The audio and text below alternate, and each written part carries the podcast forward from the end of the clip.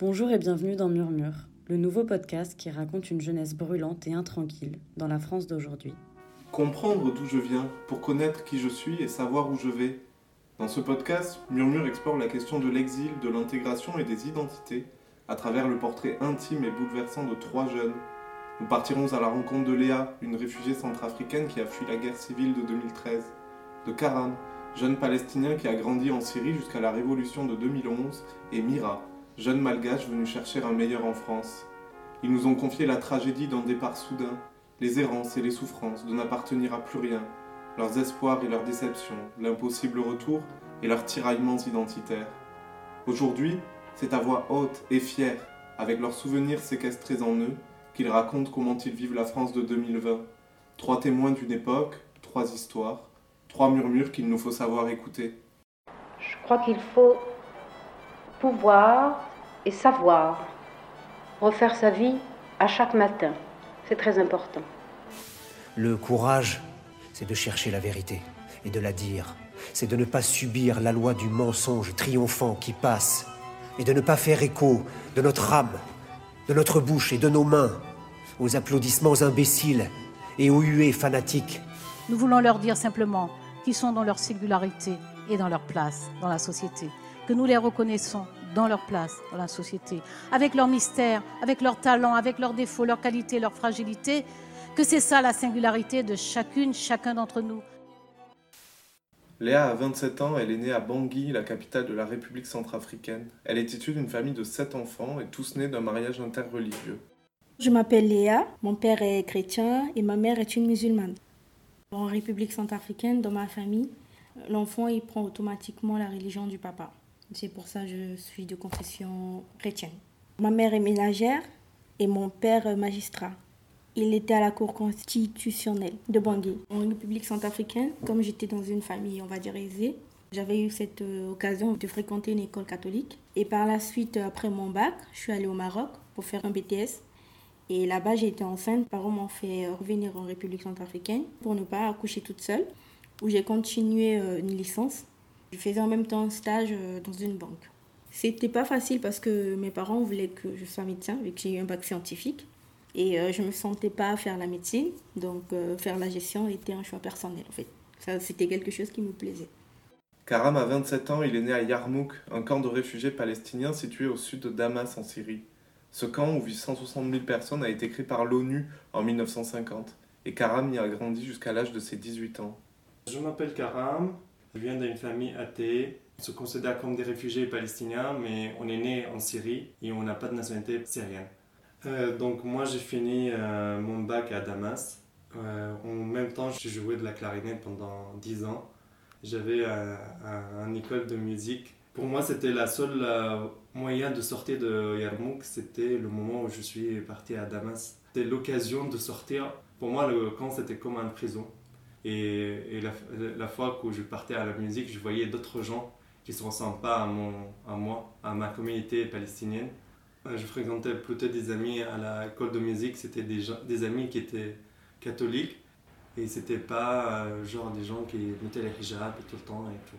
Du coup, c'était des fois à liberté quand je vais à l'école et je jouais de la musique. J'étais toujours pas content d'être euh, où je suis. Je m'acceptais pas trop bien et je me sentais pas bien intégré. Et toujours, je disais à ma mère, genre, j'ai plus envie de rester dans ce camp parce que j'arrivais pas à avoir des amis qui me ressemblent.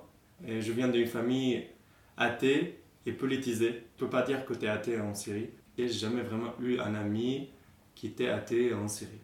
Mira a 28 ans et est née à Antananarivo, la capitale de Madagascar. Elle a grandi dans une famille favorisée avec un père avocat et une mère commerçante dans l'agroalimentaire. Je m'appelle Mira, j'ai 28 ans. Je suis malgache mes parents sont originaires euh, de Tana. Ils ont euh, immigré à Diego Suarez, ville dans laquelle euh, j'ai grandi jusqu'à mes 17 ans. Je viens d'un milieu social assez favorisé, que j'étais scolarisée au lycée français. C'est pas accessible à tous les malgaches. La fuite. En 2013, Léa est encore au Maroc quand éclate une guerre civile en Centrafrique qui oppose les anti-Balaka chrétiens et les Séléka musulmans. Son père, magistrat à la Cour constitutionnelle et proche du président chrétien déchu, est alors placé dans une résidence sécurisée sous protection de l'armée française. En décembre de la même année, Léa est de retour en Centrafrique et va éprouver ce conflit jusque dans sa chair et qui finira par la pousser à l'exil. Je suis partie de la République centrafricaine. Tout d'abord, c'était pour me protéger et protéger ma famille. Moi, j'étais dans, dans notre maison avec mes frères. J'ai perdu mon frère aîné. On a reçu un jet de grenade chez nous et bien après ça, il y a eu d'autres attaques chez nous. père a dit qu'il ne peut pas rester dans, un, dans une résidence sécurisée tout en sachant que ses enfants ne sont pas en sécurité. Un matin, c'était le, le 5 décembre, j'étais enceinte et à 5 heures du matin, ma mère euh, nous réveille et nous dit euh, faut fuir, faut partir parce qu'il y avait déjà des coups de feu et c'était parce que les, les, les anti-balaka cherchaient les, les, musulmans et ma mère elle était musulmane et nous nous étions chrétiens. On a fui pour aller dans le camp des réfugiés à l'aéroport de, Bangui. En allant à l'aéroport, il y avait eu des moments où si on rentrait dans une zone où il y avait des, musulmans, ma mère était obligée de nous protéger. Et si on arrivait dans un camp de, des anti-balaka ou à dominance chrétienne, on était obligé de, protéger notre mère. Moi, je le ressentais dans mes tripes, en fait, obligée de, partir, tout en laissant ma fille, parce qu'elle portait pas le, même nom de famille que moi. Je l'avais laissée à ma mère et je ressentais plus qu'une douleur de pouvoir savoir que je serais dans un endroit où je pourrais être en sécurité, tout en sachant que ma fille, elle restera dans... En fait, elle va vivre ce que moi j'ai vécu. Parce que je me suis dit, si je ne l'avais pas mise au monde, elle n'allait pas vivre cette situation. En mars 2011, il y avait la révolution syrienne qui commençait. Et, et là, tout était à changer. C'était le moment où on voyait qu'on peut changer quelque chose dans notre pays. Le pays où j'ai toujours rêvé d'avoir un régime un peu, un peu de la liberté.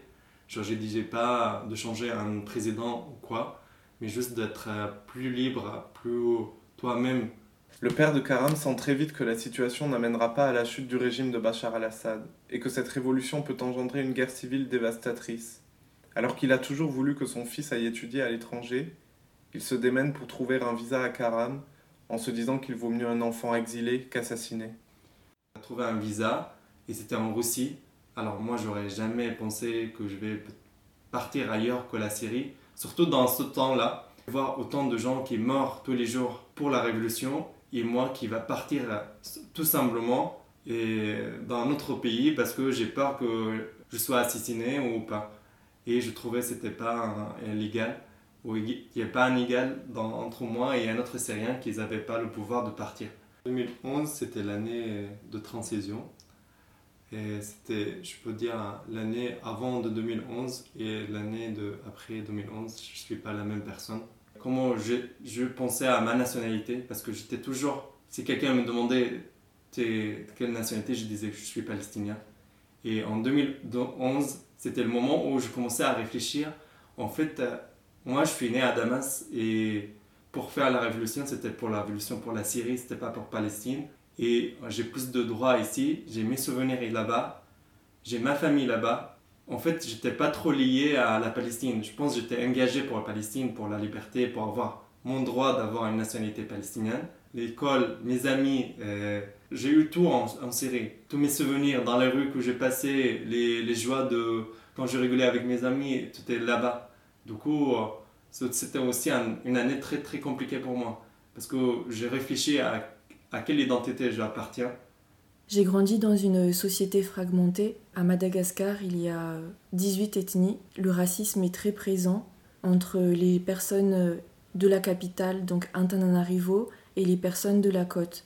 Étant euh, née et originaire euh, de Antananarivo, mais ayant grandi à Diego Suarez, j'ai dû euh, moi-même euh, m'adapter et euh, m'intégrer effectivement en ayant grandi, passé 17 ans de ma vie donc à Diego Suarez j'ai ce sentiment d'appartenance à la ville de, Diego Suarez, mais ceci étant, je ne renie pas également mes origines de Tana. Donc je pense que ça, c'est ce mélange, en fait, c'est une richesse, et pour moi, je c'est un tout qui fait qui je suis actuellement, et je suis malgache tout simplement. L'arrivée en France.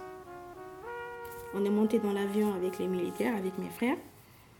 On avait juste, je me souviens, juste, on avait froid et on avait juste que la veste des militaires sur nous.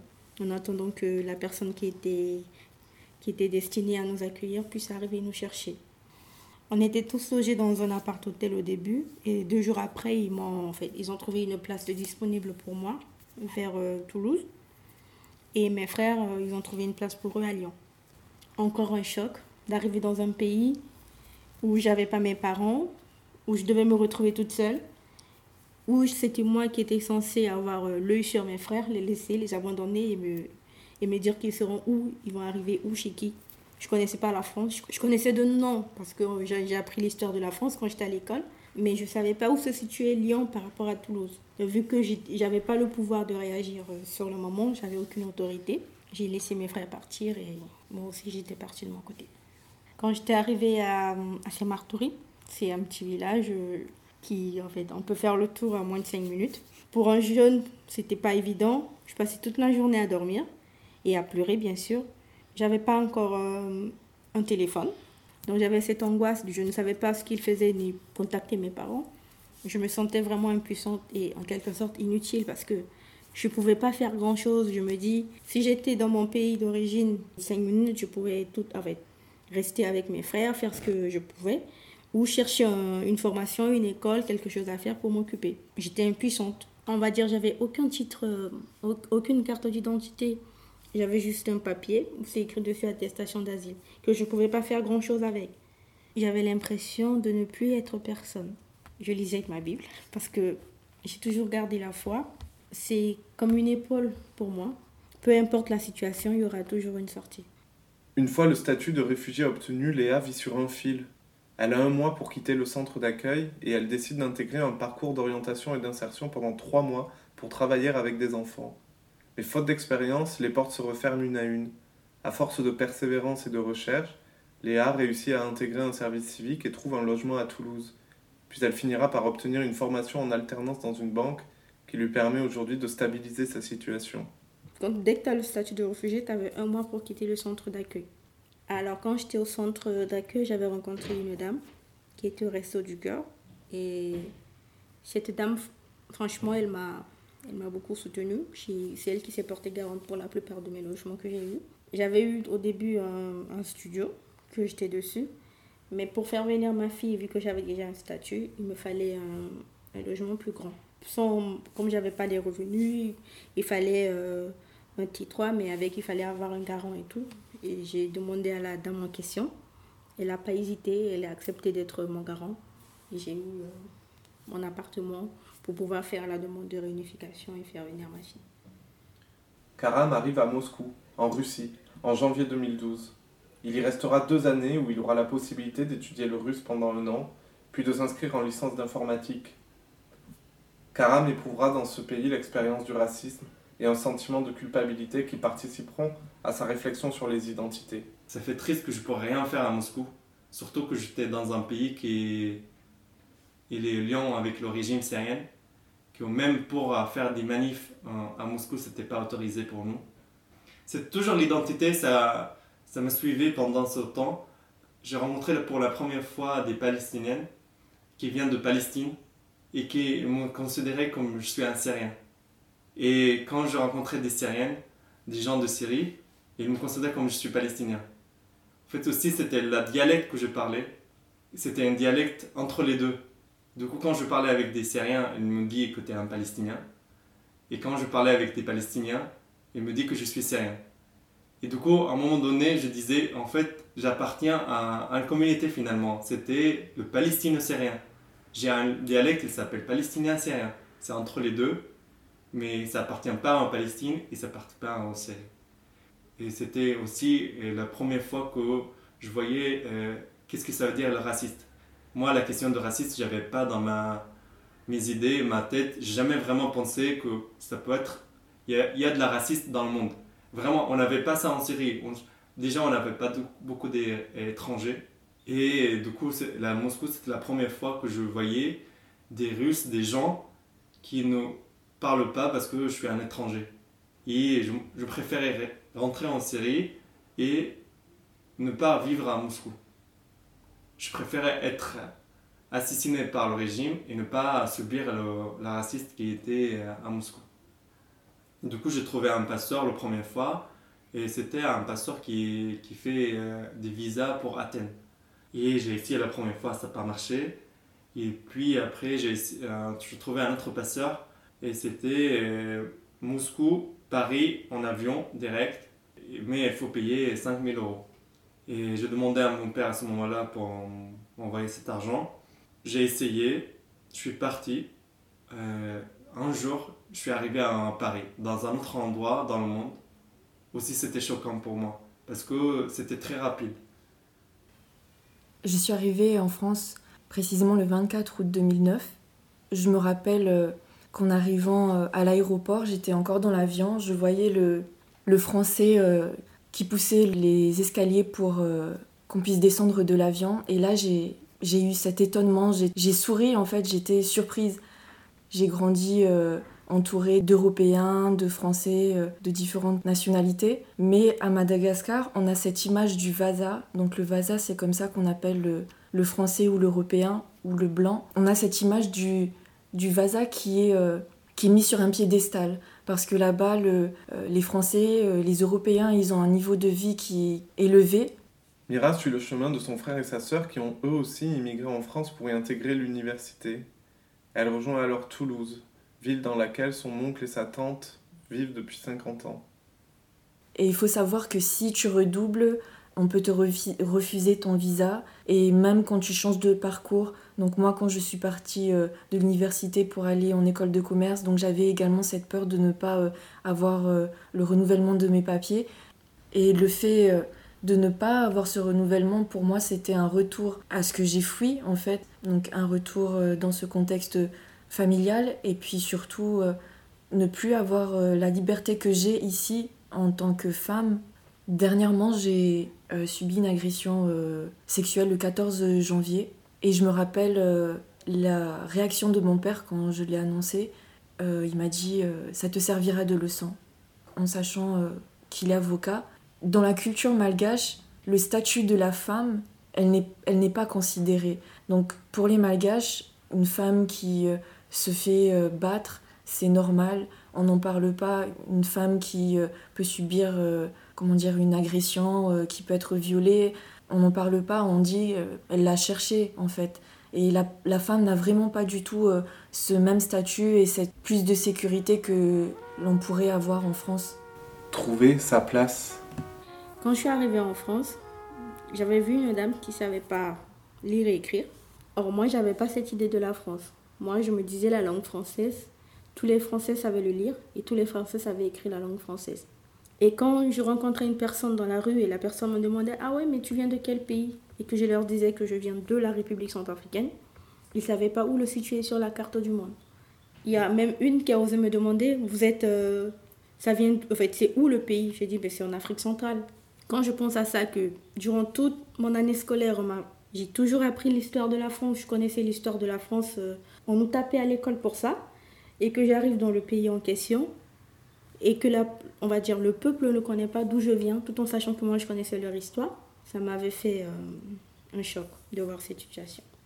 Réfugiée, centrafricaine, résident en France et maman, mais pas par rapport à ma religion. Parce que je pense que la religion, c'est quelque chose que les gens ils se basent dessus pour manipuler les autres. Et c'est une question personnelle, c'est pas une identité par rapport à une personne. C'est un choix que tu fais euh, toi-même si tu veux être euh, musulman, chrétien, athée ou bouddhiste. Or, si tu es une femme, tu es née femme, tu choisis pas. Si je réside en France, en fait, d'autres personnes choisissent la migration. Moi, j'ai pas choisi de, de venir en France. J'ai pas choisi d'être euh, réfugiée c'est parce que la situation de mon pays a fait ce que je suis devenue réfugiée. Mais une religion, c'est une personne qui le choisit. Alors, la Centrafrique me manque et mon pays me manque beaucoup.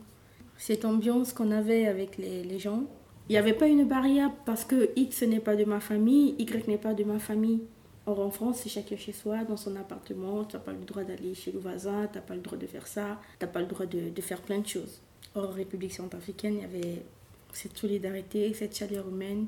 Tu n'es pas obligé de connaître quelqu'un pour l'approcher. Donc tu sais que la personne parle la même langue que toi, c'est largement suffisant pour créer un lien. Vu mon statut juridique, je ne peux pas repartir chez moi pour euh, revoir les miens. Mais j'aurais aimé un jour, si tout se passe bien, aller les voir. Parce que pour moi, au début, quand j'avais quitté la République centrafricaine, c'était pour un temps. et que quand tout allait se calmer, j'allais rentrer chez moi. Mais arrivé ici, ça été plus le cas. Je suis devenue une réfugiée je ne peux plus rentrer chez moi. Même sur mon titre de voyage, c'est écrit. Je peux aller dans tous les pays du monde, sauf le mien. Or, ça n'a pas été ce qu'on m'avait dit au début avant de partir. C'est plus qu'un choc et ça me fait... Quand j'y pense, ça me fait mal. Mais je peux aller les voir si je me rends dans un pays limitrophe de la République centrafricaine et les faire venir. Heureuse, je le suis en France parce que j'ai su avoir un toit, j'ai su m'intégrer et avoir une liberté. Mais euh, si je restais chez moi, je serais peut-être décédée à l'heure. Ma fille serait orpheline peut-être à l'heure. Mais la France m'a accueillie et m'a offert une sécurité que je, que, j'en fait, que je serai reconnaissante par rapport à ça. Quand j'étais petite, j'avais une mauvaise vision des, Français. Quand, quand je suis arrivée en France, avec l'accueil que j'ai reçu, cette vision a, été, a, changé. Je ne suis pas encore à ce niveau d'être enracinée en France, peut-être avec le temps, parce que ça fait à peine, on va dire, sans compter un an que j'ai vécu avant d'avoir mon statut, ça fait trois ans que je commençais à vivre, on va dire, régulièrement en France. Être enraciné, peut-être, il me manque euh, la naturalisation. De toute façon, je serai toujours reconnue comme euh, une centrafricaine. Il y aura toujours une partie, même sur la, même sur la carte d'identité, le lieu de naissance sera toujours marqué. Donc on saura que la personne est française, mais née à. Donc je suis arrivé à Paris en janvier 2015. Et je me suis retrouvé à, l'aéroport d'Orly et je parlais pas du tout français. J'avais pas de visa avec moi, pas de passeport. Et je demandais l'asile à l'aéroport euh, ce jour-là. Puis euh, ils m'ont laissé euh, avec un papier de 8, jours pour aller dans un préfecture pour demander l'asile. À ce moment-là, il y avait ma famille qui était déjà à Marseille, vraiment toute ma famille, mes grands-parents, ma, ma mère, ma soeur, sauf mon père. Et c'est pour ça j'ai pris le train pour aller à Marseille et je suis arrivé. Et là, c'était la première fois que je voyais ma mère après deux ans. Et, bah, c'était un moment que je ne peux pas exprimer. C'était trop compliqué. Et le lendemain, c'était le jour où je suis allé tout de suite à la préfecture pour demander mes papiers. À Marseille, Karam prend des cours intensifs de français pour intégrer rapidement l'université et poursuivre des études d'informatique je dis toujours maintenant, Marseille c'est mon corps, parce que euh, là-bas où je commençais à avoir des souvenirs, des, amis, et parce que j'étais encore jeune à Damas et j'ai pas vraiment beaucoup de souvenirs. Alors à, Marseille, je me sentais vraiment, vraiment j'appartiens à cette ville, et c'était aussi la question sur l'identité à, à, qui j'appartiens. Mais en fait, je peux dire que ma nationalité c'est ma famille. Euh, j'appartiens à Marseille je dis que je suis marseillais, même j'ai pas l'accent marseillais, mais que premier amour c'était à Marseille, premier bisou c'était à Marseille. Vraiment, je, dis toujours que je peux pas oublier Marseille. Et du fois, quand je partais toujours, moi je partais toujours à la mer en Syrie, et d'être à Marseille à côté de la mer, c'était aussi l'occasion de penser et dire qu'en fait, cette mer, en fait, c'est la même mer où la Syrie appartient en fait, on vit dans, en fait, c'est l'eau-là que je le touche. Je peux dire que je suis encore en, Syrie, en fait. Je voulais aussi montrer que je suis athée et j'étais fier d'être et dire que je suis athée. C'était la question où je voulais aussi défendre ma, identité religieuse. De dire, en fait, je je, je, je, suis pas musulman. C'était comme je ne sentais pas bien en Syrie, je, voulais, je disais que la France, pour moi, c'était le pied de liberté. Du coup, je sentais plus fort à dire ces choses ailleurs. Et euh, je disais toujours à mes potes que je suis athée. En fait, je, sentais pareil que eux, ils m'acceptent pas parce que je suis athée. Et, des moments-là, je sentais qu'en fait, je peux pas avoir des amis encore arabes. Et c'était un peu triste pour moi. Et du coup, j'ai essayé toujours d'avoir des amis français. Et après, à un moment donné, quand j'ai commencé à parler français bien et, et me sentir que j'appartiens à Marseille encore plus qu'avant, et là, je sentais en fait, euh, grâce aussi à ma famille, je crois aussi, en fait que je pourrais jamais être très loin de ma culture. Parce qu'en fait, euh, je peux pas aussi être euh, comme les Français parce qu'ils sont très loin de moi. Je pourrais jamais savoir leur culture. Pour moi, j'avais trois personnages dans ma vie. Un personnage en parlant arabe, un personnage en parlant russe et un personnage qui parlait français. Et à chaque fois, ça ressemblait pas les trois. Et du coup, en fait, euh, en parlant arabe, je me sentais moi-même.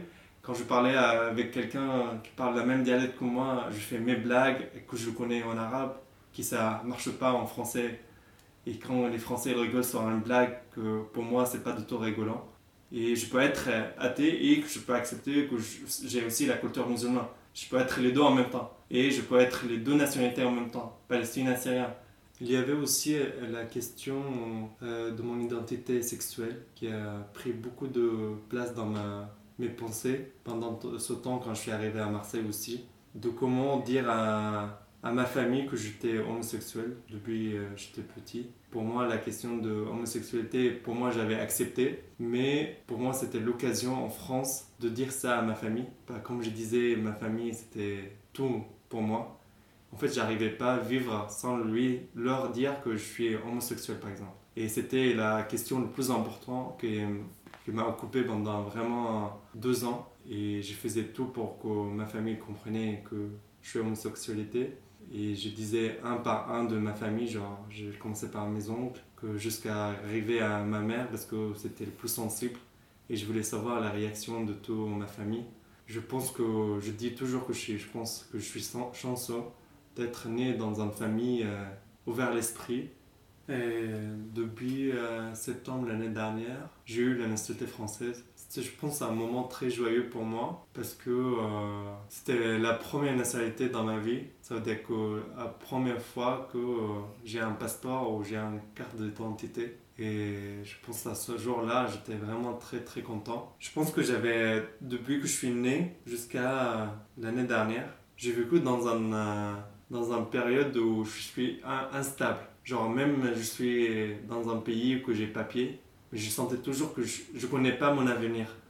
Parce que j'ai pas ce papier qui me dit j'appartiens à ce pays-là. Je savais un jour je vais revenir chez moi ou, ailleurs, je sais pas, ou fuir un autre pays. Et le jour que j'ai eu une nationalité, je pense vraiment le jour où je pu dormir bien pour la première fois dans ma vie, je crois. Le premier trois ans, 4 ans en France, je pensais toujours à, à la Syrie, que j'ai trop envie de revenir, j'ai trop envie de revenir à mes souvenirs que je connaissais. Jusqu'à le jour où mon père euh, euh, nous a envoyé une vidéo où, euh, ma chambre, ou l'appart où je vivais, où j'ai vécu toute ma vie jusqu'à 18 ans, qui était détruit et qu'on voyait la ciel par cette chambre. Et je pense que c'était le jour où je disais que en fait, ça sert à rien de revenir parce que j'aurais plus mes souvenirs que. Et je pense que je me sens plutôt intégré en France euh, qu'ailleurs. J'ai plus, même pas un ami qui est encore à Damas. En fait, euh, je peux dire à cause de Bachar al-Assad que je suis arrivé ici, mais il n'y a pas que ça en fait. Je pense que c'était le monde entier qui a participé dans, dans ces massacres contre le peuple syrien et qui qu'il y a des gens qui ont eu la chance de partir et de vivre une vie européenne et d'autres gens qui soit qui morts soit un, un, bombardement ou dans un bateau dans la mer au milieu de la Méditerranée. Et j'avais toujours cette question de dire pourquoi moi et pourquoi pas les autres? Donc en 2013, j'étais en troisième année. J'ai eu une dispute avec ma mère qui m'a qui m'a dit euh, qu'elle me coupait les vivres parce que ces quatre dernières années, c'est elle qui euh, subvenait euh, à mes besoins donc, en France. Donc elle m'a dit rentre à Madagascar, qu'est-ce que tu fais Il n'y a pas d'opportunité pour toi, tu n'es pas française, tu n'as pas besoin d'avoir ton diplôme, rentre à Madagascar et nous allons t'aider.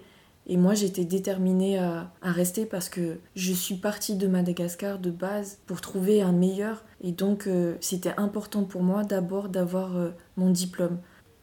En 2013, mes parents m'ont coupé les vivres, j'ai dû travailler, j'ai dû faire les prunes, j'ai dû euh, m'arranger euh, avec l'école, donc j'avais 6000 euh, euros d'école à payer, j'ai demandé une bourse, j'ai pu payer en plusieurs fois ma scolarité, j'ai fait un stage alterné, je me suis débrouillée, en fait.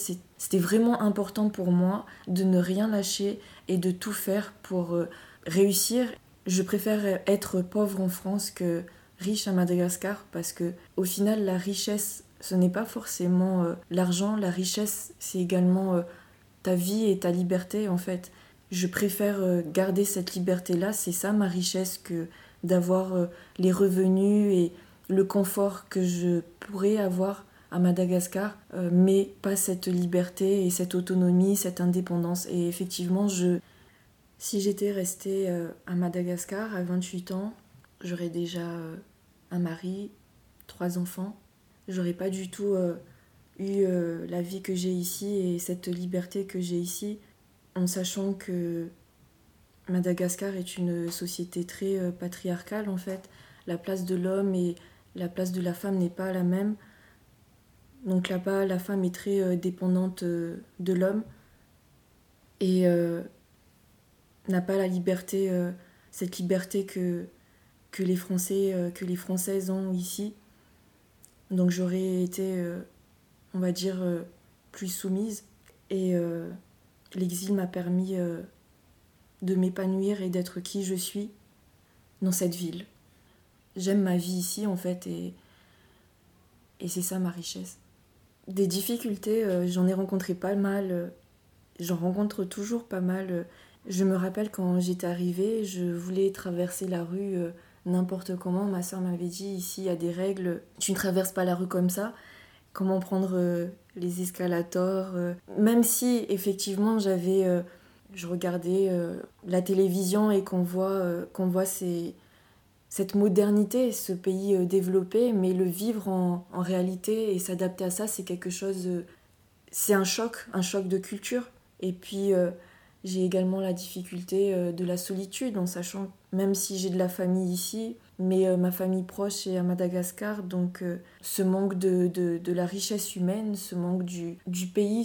Quand j'étais étudiante, j'habitais dans un T1, un petit studio, et à Madagascar, euh, j'habitais dans une villa, une grande villa, avec une grande cour, un grand jardin et une belle voiture, enfin de belles voitures, tout le confort que je n'ai pas ici, effectivement, c'est une adaptation différente. En décembre 2017, j'ai créé euh, mon entreprise Arona, qui signifie panier en malgache. Donc, euh, j'ai créé mon entreprise euh, spécialisée dans la maroquinerie en raffia. Donc, ce sont mes créations et c'était important pour moi de me lancer dans ce parcours, non seulement pour montrer que, effectivement, il ne faut pas se fermer des portes parce qu'on est étranger, et je voulais montrer que, en tant qu'étrangère, je peux également créer mon entreprise. Et c'était important pour moi de valoriser le pays d'où je viens, donc Madagascar, de valoriser sa culture, euh, le savoir-faire artisanal. En dehors de mon entreprise, je suis euh, investie dans différentes associations, euh, notamment l'association DINA. Donc, on est là pour promouvoir la culture malgache et aider les étudiants à s'intégrer à s'intégrer en France. J'ai également intégré le conseil euh, de Toulouse Diversité. Maintenant, je me sens euh, à la fois toulousaine et, malgache, mais c'est pas c'est important vraiment de ne pas euh, perdre mes origines. En France, on me renvoie le fait que je suis malgache et à Madagascar, on me rappelle que j'habite en France. Les malgaches, pour eux, quand on habite en France, on, c'est comme si l'argent tombait du ciel en fait, euh, qui a une facilité de vie. Ils n'imaginent pas euh, tous les efforts, toutes les galères que, que l'on peut rencontrer ici. Et effectivement, en fait, euh, c'est pas forcément facile de trouver sa place dans cette double culture. Il y a beaucoup de malgaches pour euh, s'intégrer en France qui oublient, qui renient leur culture, qui même euh, en arrivant ici après quelques années euh, ne parlent plus malgache, ne, ne fréquentent plus de malgaches, ne souhaitent pas, n'assument pas leurs origines malgaches. Et moi, c'est vraiment pas ce que j'ai souhaité faire pour moi en fait. Je voulais m'intégrer en gardant mes origines.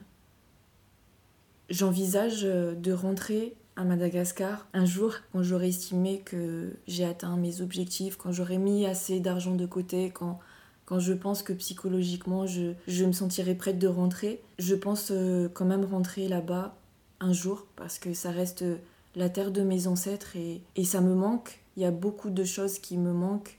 Euh, ma, ma famille, la gastronomie, la chaleur humaine, les odeurs, la mer, l'hospitalité, la plage, la nature. Effectivement, ici, je trouve que c'est dommage, il manque ce côté humain, c'est plus individualiste en fait.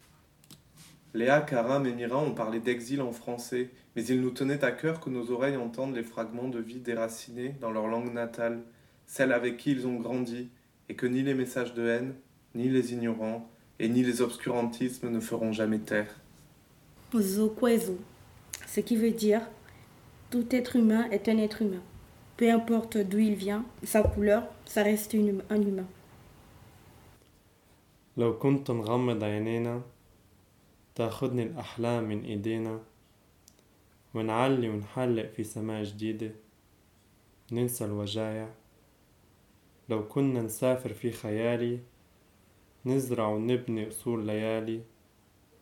يكبر فيها الحب وآمالي نمحي الآلام.